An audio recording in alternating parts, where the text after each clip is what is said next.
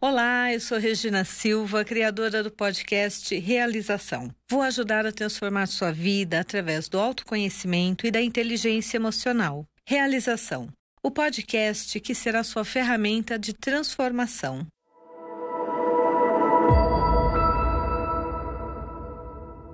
Cada vez mais nós falamos sobre autoconhecimento, sobre o quanto isso vai ser um diferencial, mas é muito importante nós entendermos o que significa isso. Por que, que o autoconhecimento ele vai ser um diferencial tão grande? Por que, que hoje, quando nós falamos em autoconhecimento, nós estamos falando sobre algo que faz com que as pessoas efetivamente olhem para isso como algo que traz uma habilidade maior para você. O que, que significa isso? Se conhecer. O que eu percebo, pelo menos o que eu tenho percebido durante esses 30, 31 anos de trabalho como psicóloga clínica, poucas são as pessoas que ainda têm um autoconhecimento ou se conhecem realmente. Porque na maior parte das vezes, nós ficamos presos naquilo que nós sabemos sobre nós. E é muito comum que nós quando falamos sobre como o quem nós somos, o que nós somos, nós precisamos entender primeiro quem realmente somos. Por quê? É muito comum que quando nós nascemos numa família, nós acabamos por repetir os padrões, as crenças que a família traz, e muitas são as vezes onde as pessoas nos dão rótulos que nem sempre nos cabem. Vou dar um exemplo. Durante muito tempo, segundo a minha família, eu era uma pessoa muito geniosa. E na verdade, isso não é real. Só que, olha que interessante, né? Eu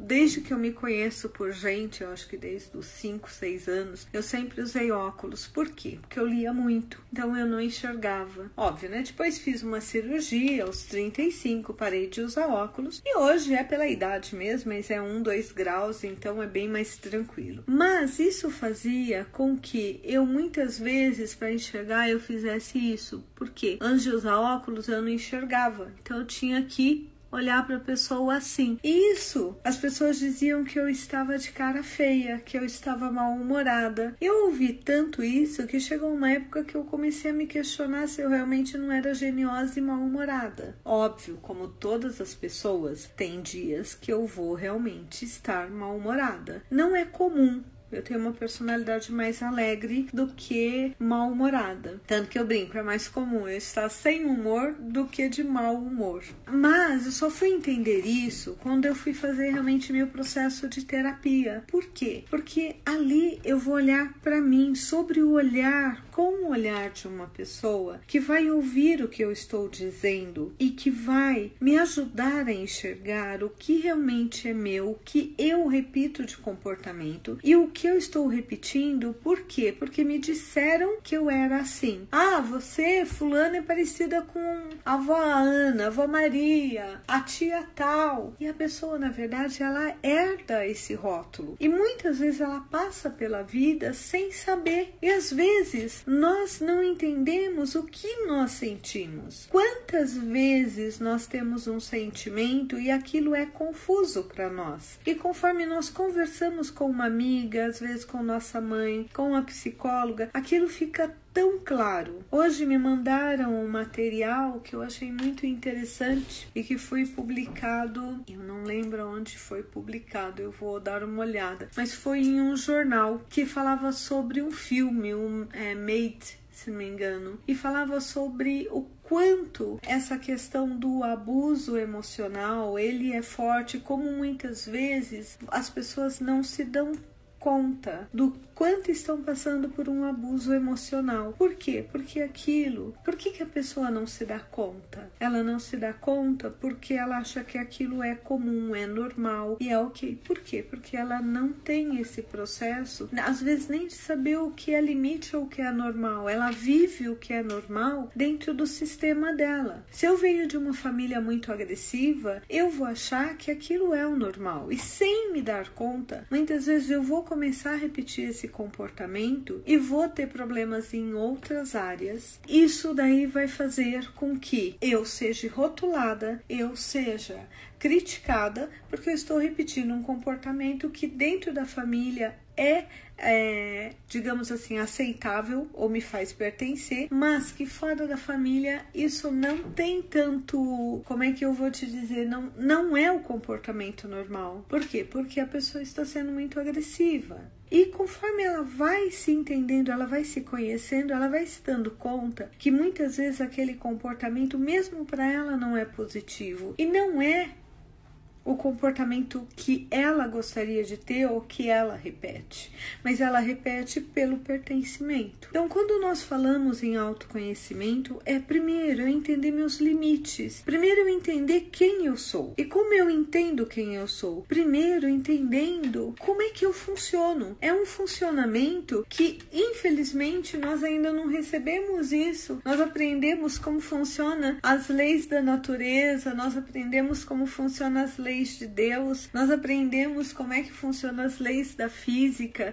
mas nós sabemos como funcionam as nossas leis de funcionamento. Eu sei exatamente quem eu sou, eu consigo identificar por que, que eu estou tendo um comportamento ou não, eu consigo identificar se eu estou tendo uma emoção e que emoção é essa e o que significa isso para mim e quais são as consequências que essa emoção, esse sentimento que eu estou tendo provoca no meu sistema ou no outro? Então, o primeiro passo é quem sou eu? Por quê? Porque nesse quem sou eu, eu consigo aumentar ou começo a desenvolver a minha inteligência emocional. E o que é a inteligência emocional? É eu reagir primeiro, é eu conseguir reagir a situações de acordo com a situação real e não de acordo com o que eu estou vivendo, dos meus medos, das minhas experiências de passado. Eu realmente fico agressiva quando alguém me leva à agressividade ou quando eu me permito ir para a agressividade. Então é interessante como muitas vezes, se eu não me conheço, primeiro ponto, eu, eu brinco, né? Eu caio em todos os jogos psicológicos possíveis e imagináveis. É assim, é fácil. Esse daqui é fazer assim, o outro cai. Eu começo a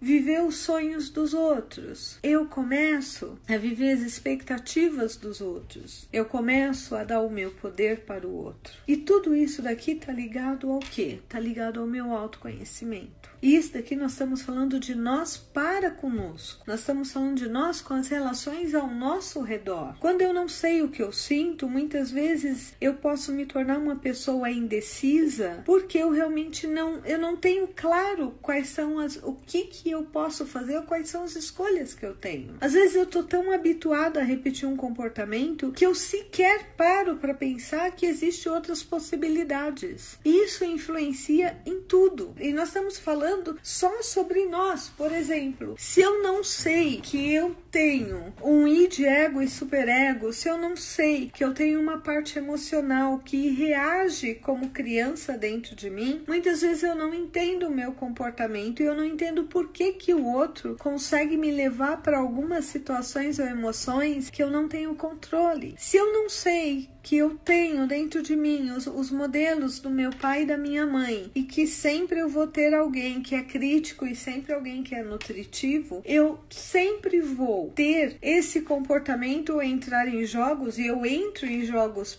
pelo emocional ou por, pelos meus valores. E muitas vezes eu me vejo em situações que eu não consigo sair. Então, isso daqui nós estamos falando só em relação a quem eu sou. E é isso que me auxilia nesse meu me conhecer. Isso faz com que eu consiga começar a reagir à realidade e não às fantasias ou às reatividades que eu adquiri durante a minha vida. Se eu não sei quem sou eu, se eu não sei como o meu corpo funciona, como é que eu vou ter domínio sobre ele? Por exemplo, durante muito tempo, uma coisa que parece boba, mas durante muito tempo eu eu dizia para as pessoas, né? Eu falava, eu não gosto de soja. E as pessoas tentavam me convencer de que eu tinha que comer soja, porque soja era maravilhoso, soja era divino, soja era fantástico. Tá, mas eu não gosto, eu não me sinto bem, eu não me sinto alguma coisa. Mas eu não sabia explicar por que, que eu não gostava. E aí, como eu sou uma pessoa,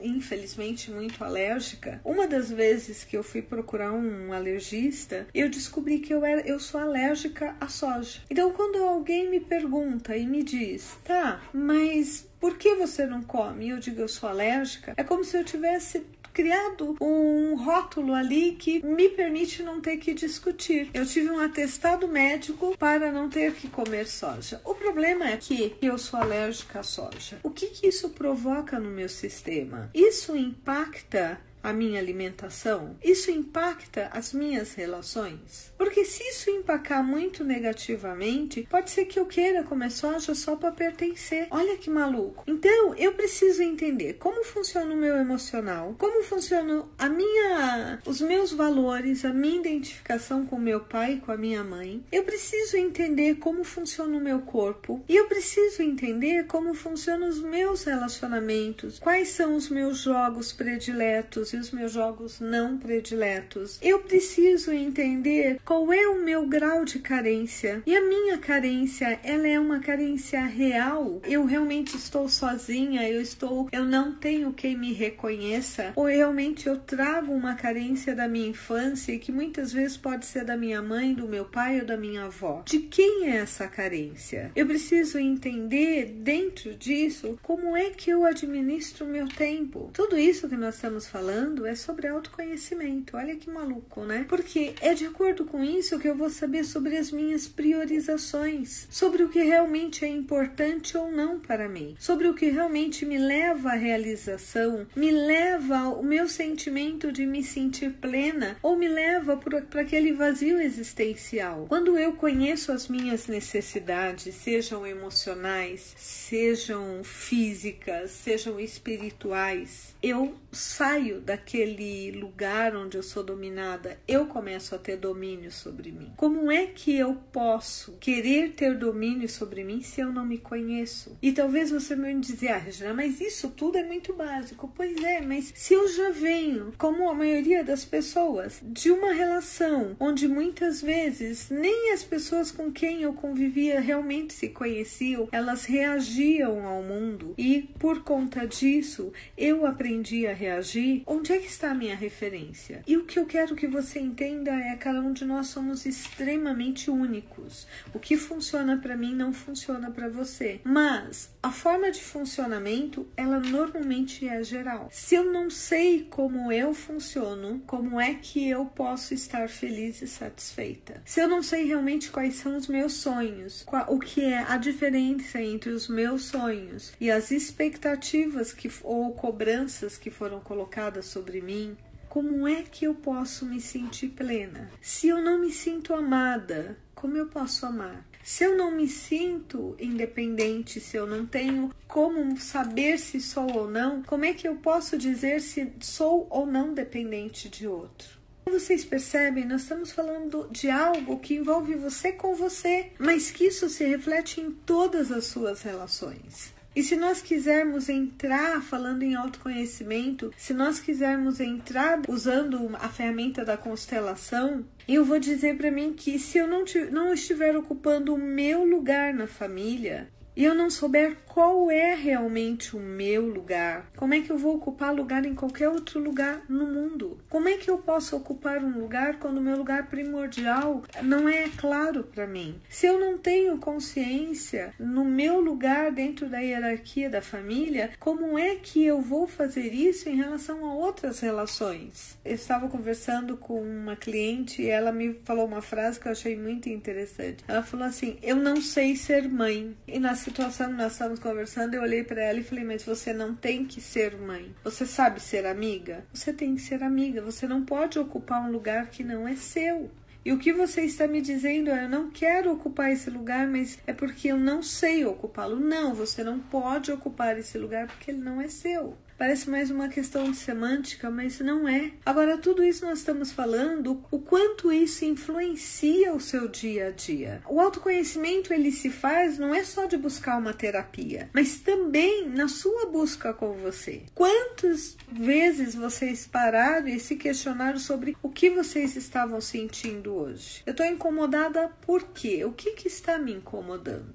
Eu não gostei disso por quê? Eu não quero isso por quê? Quantas vezes vocês usaram hoje de tempo para poder avaliar o que você está sentindo? E se você não parou, você está no automatismo, como é que você vai poder dizer para alguém o que você está sentindo se nem você sabe? Regina, isso é automático. Não, não é. É exatamente o automatismo que nos distancia do autoconhecimento. O autoconhecimento também é uma percepção. Se eu não tiver essa percepção, como é que eu posso ter inteligência emocional? O que é inteligência emocional? É eu saber reagir a uma situação de acordo com a situação, com o tamanho, com o peso, com a magnitude daquela situação. Não entendi. É simples. Se por uma situação pequena eu reajo como se fosse um monstro de sete cabeças, eu estou tendo inteligência emocional. Agora, por que, que eu reagi como se fosse um monstro de sete cabeças? Porque possivelmente aquela situação é uma situação que eu já venho tendo diversas repetições. Então, quando eu estouro, eu estouro em relação a todas as situações que eu já vivi e não em relação àquela situação. Olha que interessante, né? Então, ao que isso me leva? Isso me leva que se eu não estiver atenta ao que eu sinto e como eu estou vivendo as situações, cada vez mais eu estou distante da coisa mais importante, o meu autoconhecimento. Continua no próximo episódio.